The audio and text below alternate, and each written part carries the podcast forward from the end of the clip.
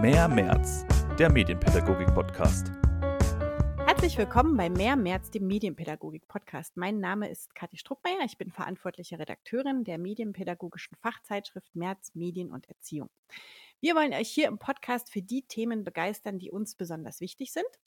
Und wir haben ein neues Thema, nämlich in unserer neuesten März-Ausgabe geht es darum, wie Social Media in der Beratung funktionieren, was sich da in jüngster Vergangenheit geändert hat und auch, wie es damit weitergeht.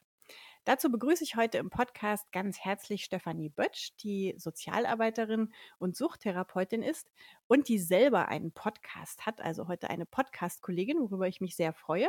Der Podcast ähm, hat auch einen begleitenden Instagram-Account und beides heißt Psychoaktiv, der Drogen- und Alkohol-Podcast. Und ich finde, es ist ein richtig spannendes Projekt an der Schnittstelle von Suchttherapie, Information, aber eben auch Beratung. Herzlich willkommen, liebe Stefanie. Hi, danke, dass ich da sein darf. Stefanie, vielleicht kannst du uns ganz kurz ähm, deinen beruflichen Werdegang schildern, sowie den Punkt, an dem du auf die Idee gekommen bist, einen Podcast zu machen zu diesem Thema. Ja, wie schon gesagt, bin ich Sozialarbeiterin, habe meinen Bachelor in sozialer Arbeit gemacht und meinen Master in Suchttherapie und Sozialmanagement und beschäftige mich aber ja, sicher schon seit dem 18. Lebensjahr, wenn nicht sogar früher, mit vielen Themen rund um psychoaktive Substanzen. Da gab es immer wieder verschiedene Interessensgebiete, aber es war schon immer so ein Thema, was, was mich sehr fasziniert hat, wo ich immer sehr viel Zeit investiert habe, um mich darüber zu informieren. Und dann habe ich ehrenamtlich relativ lange auch auf Raves und Festivals so Substanzberatung gemacht. Also da standen wir dann sozusagen auf Festivals rum und hatten Informationsmaterial und Safer-Use-Material dabei und haben Menschen Fragen zu ihrem Konsum beantwortet. So, und dann kam es, dass Corona kam vor, ja, drei Jahren. Und ich mir halt auch dachte so, hey, ja, wie bekommen denn die Leute eigentlich jetzt auch die Informationen her? Weil ich meine, es wurde ja weiter konsumiert oder weiter so zu Hause konsumiert. Aber die Informationen, das ist immer so ein bisschen schwierig, weil ich arbeite auch in der Drogenberatung und ich weiß halt auch durchaus, dass sozusagen, was für Informationen teilweise auch untereinander unter Konsumierenden ausgetauscht worden sind, manchmal nicht so ganz richtig sind oder vielleicht auch nicht so stichhaltig sind und dass da eben viele Falschinformationen rumkommen. Und auf der anderen Seite war es aber auch so, dass ich mein eigenes Wissen super gerne teilen wollte, weil ich ja so viel recherchiere und ich dachte so, hey, so ein Podcast hilft mir vielleicht auch meine eigene Recherche zu strukturieren. Und das waren so die zwei Punkte, die mich dazu gebracht haben, dann diesen Podcast aufzubauen, in dem ich alle zwei Wochen über Substanzen aufkläre, aber auch über die verschiedensten Themen rund um die Suchthilfe. Hilfe. Jetzt hast du es gerade schon gesagt, also ähm, Substanzen, Substanz Sonntag fand ich auch sehr lustig. Da habe ich mich ein bisschen wie im Chemielabor gefühlt. Aber es geht eben auch ein bisschen um die Geschichte, wann kamen welche Drogen, aus welchen Gründen auch zum Einsatz und äh, bis hin zu den, ähm, also du hast auch InterviewpartnerInnen teilweise, ne? also auch ExpertInnen, die du dir einlädst in den Podcast und dann die sogenannten Zwiefos, die fand ich auch ganz cool, die ähm, Zwischenfolgen, ähm, wo quasi Fragen von HörerInnen beantwortet werden, was quasi diesem Beratungsformat ja auch eigentlich, finde ich, am nächsten kommt. Wie arbeitest du denn da inhaltlich? Machst du so von Folge zu Folge, worauf du gerade Lust hast, oder hast du so ein großes, übergreifendes Konzept? Im Prinzip hast du ja mein Konzept gerade schon zusammengefasst, weil ich habe eben Substanzkunde-Folgen. Früher waren es die Substanz-Sonntagsfolgen. Das war aber noch zu der wilden Anfangszeit, wo ich dachte, ich schaffe drei Folgen im Monat zu produzieren.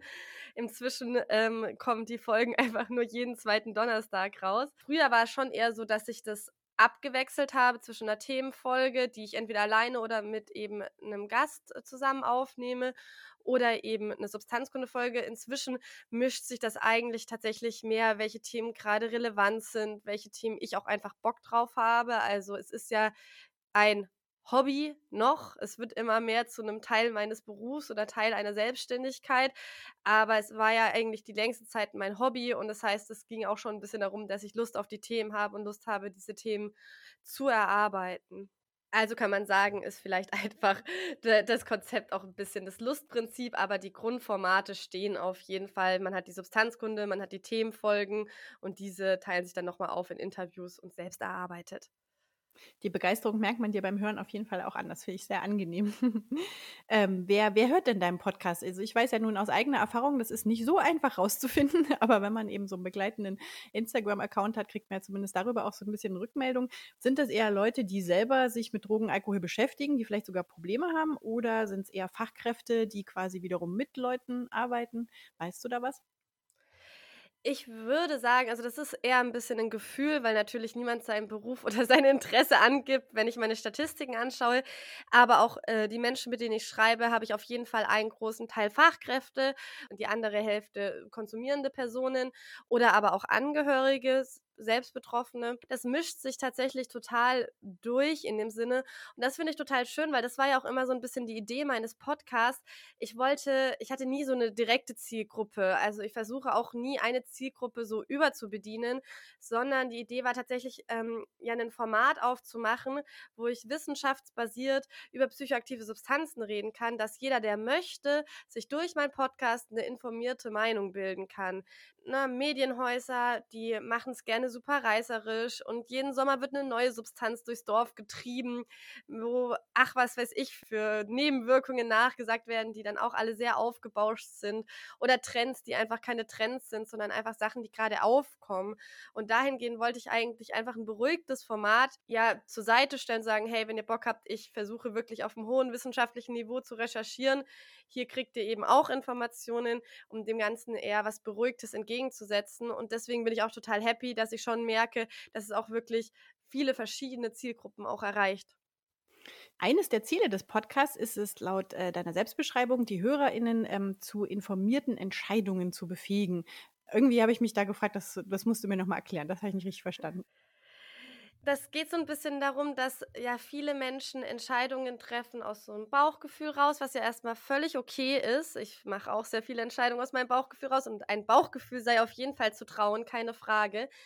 Doch bei psychoaktiven Substanzen ist es tatsächlich eher so, dass wir mit illegalen Drogen, mit Rauschgift, Zuchtmitteln, um jetzt halt mal alle sehr stigmatisierende Wörter zu nutzen, eigentlich da ganz viele Sachen in einen Topf werfen und schon von unser Bauchgefühl sagt, illegal, böse und da wird ganz viel über einen Kamm geschert.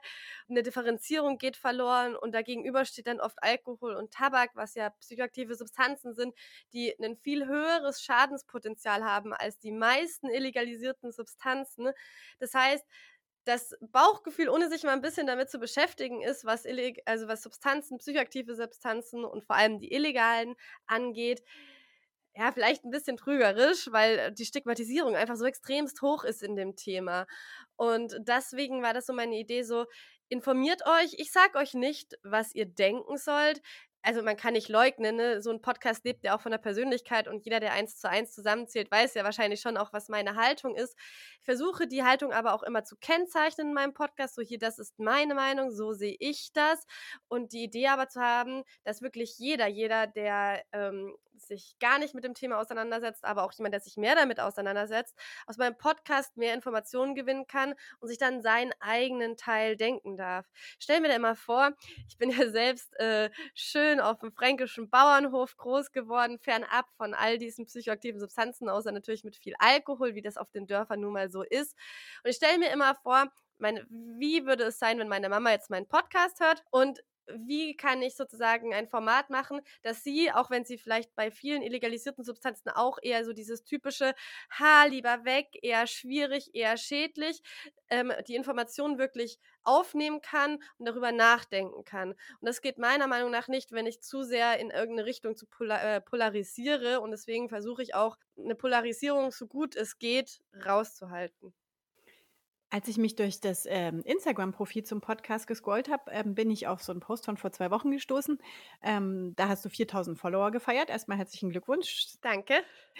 Ähm, und dort steht aber auch, dass du dich bedankst und äh, viel positives Feedback bekommst, aber eben auch viel negative Kritik bis hin zu Hate Speech für deine Arbeit. Wie, wie kommt es dazu und wie gehst du damit um? Ich glaube, da muss man auch ein bisschen so einen Moment gucken. Also viel ist es nicht, würde ich sagen, weil dafür, dass ich über dieses Thema arbeite, ist es, ist es glaube ich, noch extremst wenig, muss ich ganz ehrlich sagen, weil ich wahrscheinlich auch nicht sehr polarisiere. trotz allem kommen immer mal wieder Nachrichten und ich glaube, da muss man auch, bin ich auch ganz ehrlich, ich habe da tatsächlich nicht so ein dickes Fell. Das wächst über die letzten drei Jahre immer und immer mehr. Aber Kritik ist mir schon immer schwer gefallen. Das ist was, was sich durch mein Leben zieht und was ich auch schon immer versuche dran zu arbeiten, neuen Umgang damit zu finden also vor allem mich macht Kritik immer sehr traurig. Also es macht mich nicht aggressiv, sondern es trifft mich immer. Und jetzt ist es halt so, jetzt stehe ich im, im öffentlichen Raum und mein Podcast hat ja inzwischen auch eine gewisse Größe erreicht. Da kommen natürlich immer Leute. Es wäre total komisch, wenn Leute nicht kommen und meinen Podcast scheiße fänden oder was ich gesagt habe, kacke finde. Und ne, muss man auch nicht drum rumreden. Natürlich mache ich auch in meiner Recherche Fehler. Ich mache jede, alle zwei Wochen 20 Minuten bis eine Stunde Content. Natürlich finden sich da auch Fehler drin. Und dann gibt es halt Menschen, die diesen Fehler finden und sagen, oh, du bist so dumm und was denkst du dir eigentlich? Oder die halt eine Überschrift lesen, die sie nicht richtig fanden und dann mich nur wegen dieser Überschrift kritisieren.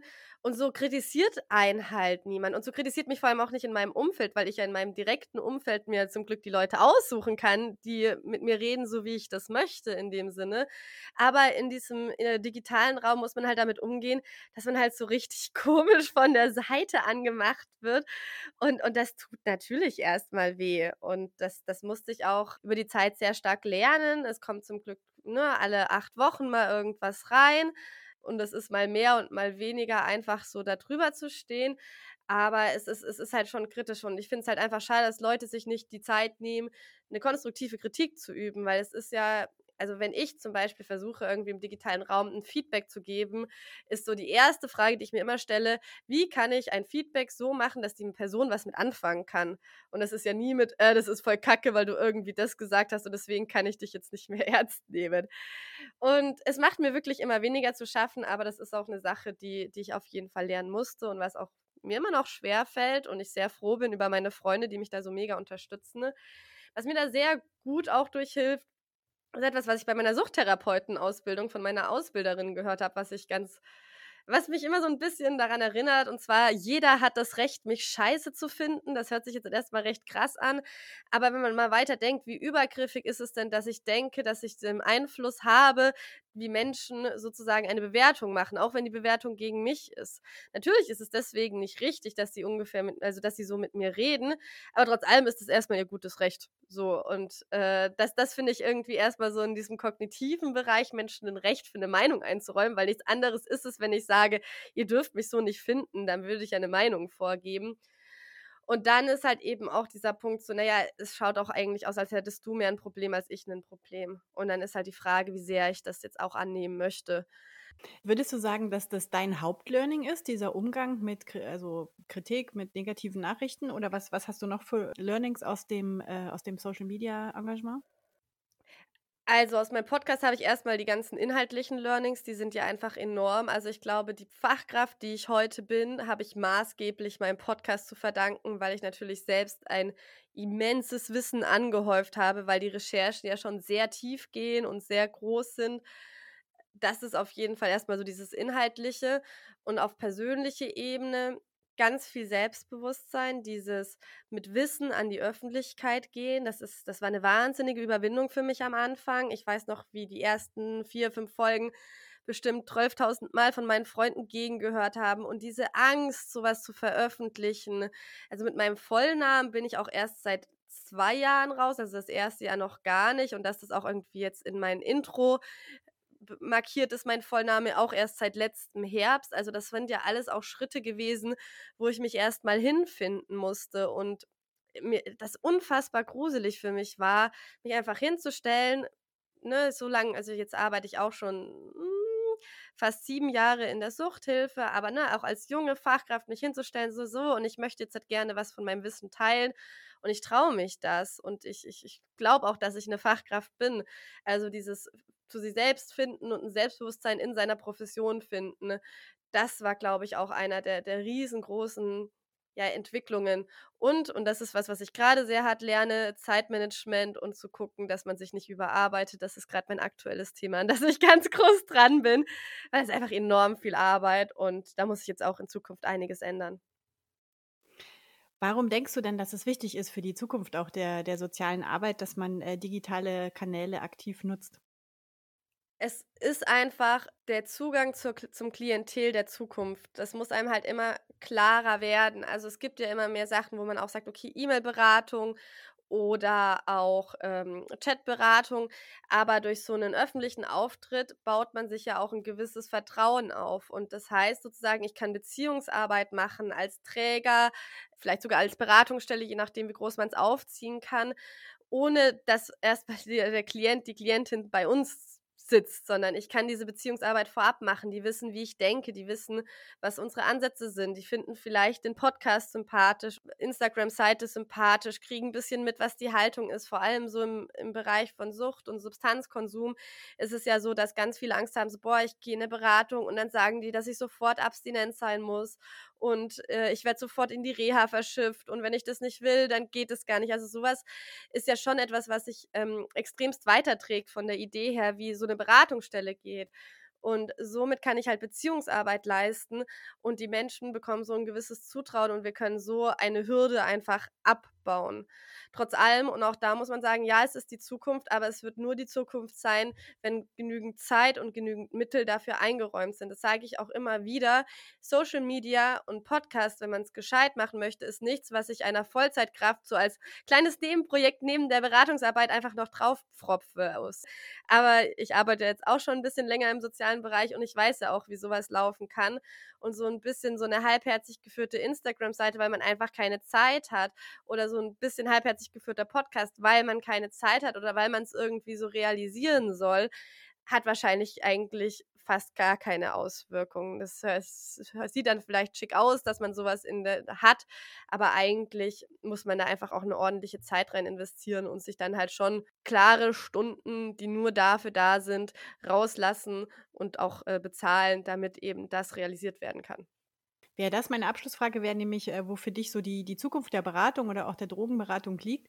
Äh, wäre das schon mal auf jeden Fall ein, ein Wunsch quasi, dass die Rahmenbedingungen gut sind, ähm, die Finanzierung und eben auch, dass dem genügend Raum gegeben wird?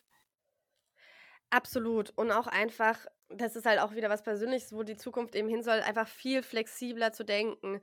Menschen wünschen sich auch irgendwie einen flexibleren Zugang und den in irgendeiner Art und Weise decken. Also das fängt halt für mich meiner Meinung nach schon an, auch viel mehr Konzepte zu bieten außerhalb der Abstinenz, weil das ist einfach, mit der Abstinenz erreichen wir seit jeher viel zu wenig Menschen, die eigentlich auch Hilfe bereit sind, aber nicht abstinenzbereit. Und ich finde da eben auch zu überlegen, hey, was können wir denn vielleicht auch Flexibles anbieten? Ich könnte mir zum Beispiel auch mega gut vorstellen, wirklich auch mehr Online-Programme aufzubauen. Also vielleicht, ne, wie das eigentlich auch schon alle privatisierten Coaches oder äh, Heilpraktiker etc. zum Teil machen, dass es sozusagen einen Videokurs mit meinetwegen Gruppencoachings oder Einzelcoaching, also dass das alles so ineinander fließt, also hy hybride Hilfe und auch damit, wenn man sich mal überlegt, wenn man so Videokurse aufbaut, das ist halt vielleicht einmal richtig, richtig tolle Arbeit, aber das zu betreuen dann weiter ist ja dann eher weniger Arbeit und Klienten könnten viel häufiger Kontakte haben, auch wenn es erstmal nur in Form von einem Video ist. Also ich finde, da muss allgemein im Rahmen der Digitalisierung ist da so viel cooles Zeugs möglich, Dafür ist auf jeden Fall Geld nötig, dass sowas durchfinanziert werden kann. Aber ich glaube, auf lange Sicht würden wir uns da halt auch einfach einen sehr großen Gefallen tun, in der Hinsicht, dass wir der, dem Klientel viel mehr unterstützen können, weil Digitalisierung eben auch die Möglichkeit gibt, dass man nicht immer da sein muss, um interessante Inhalte oder interessante Denkanstöße zu geben. Ja, Stefanie, dann danke ich dir für das Interview. Das ist noch ein, sind gute Gedanken auch nochmal zum Schluss, finde ich. Ich kann jedem nur empfehlen, äh, mal reinzuhören in deinen Podcast auch wenn man jetzt nicht direkt mit dem Thema zu tun hat, das ist einfach auch, finde ich, interessant und ähm, genau, kann man sich ein bisschen durch die Folgen durchscrollen oder dir zu folgen, auch auf Instagram. Ich wünsche dir ganz viel Erfolg für deine Arbeit und danke, dass du heute da warst. Ja, danke für das schöne Gespräch. Das war Mehr März, der Medienpädagogik-Podcast.